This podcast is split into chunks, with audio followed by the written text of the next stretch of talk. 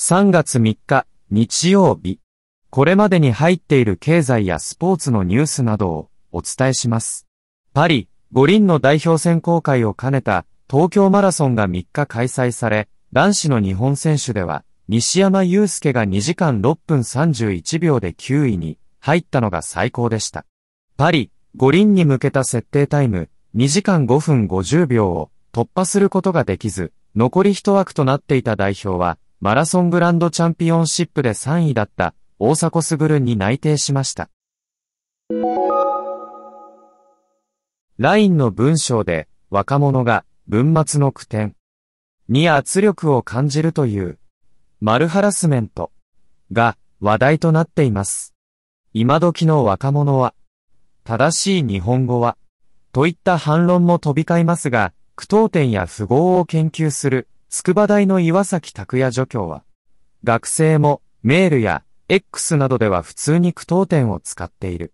LINE などのチャットツールは漫画のような吹き出しで文章を表示しているのが要因では、と話します。高校野球の対外試合が2日、全国で解禁となり、今月18日に開幕する第96回選抜大会の出場校も各地で練習試合に臨みました。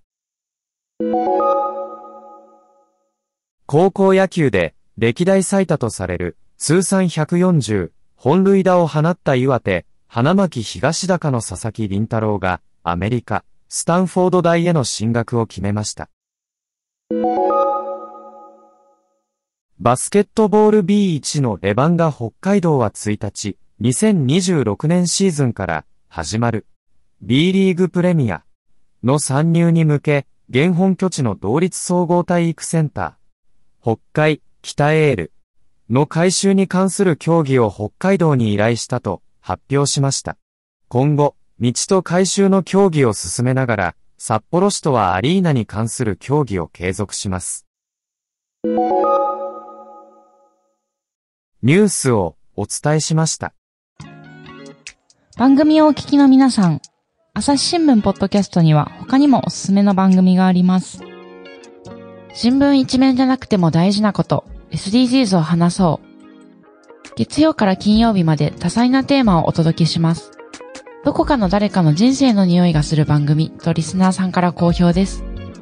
SDGs を話そうで検索してみてください。